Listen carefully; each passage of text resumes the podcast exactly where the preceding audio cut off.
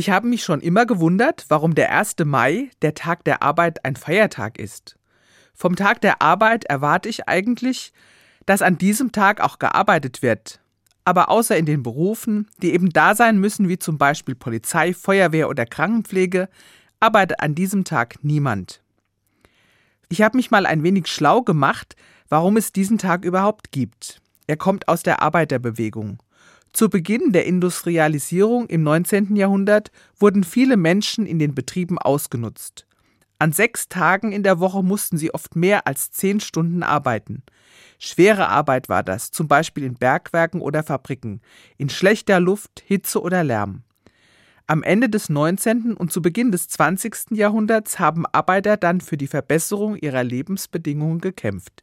In blutigen Auseinandersetzungen und mit heftigen Streits haben viele Arbeiter die Einführung des Acht-Stunden-Tags gefordert. Nicht nur hier bei uns, sondern in vielen Ländern auf der ganzen Welt. Und darum wurde fast überall auf der Welt der 1. Mai als der Tag der Arbeit eingeführt, als Feiertag. Ich glaube, die Menschen haben sehr gut erkannt, es geht um eine Balance zwischen Arbeit und Ruhe.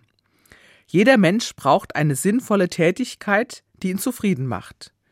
Er braucht aber genauso Zeiten der Ruhe und der Muße, Zeit für sich.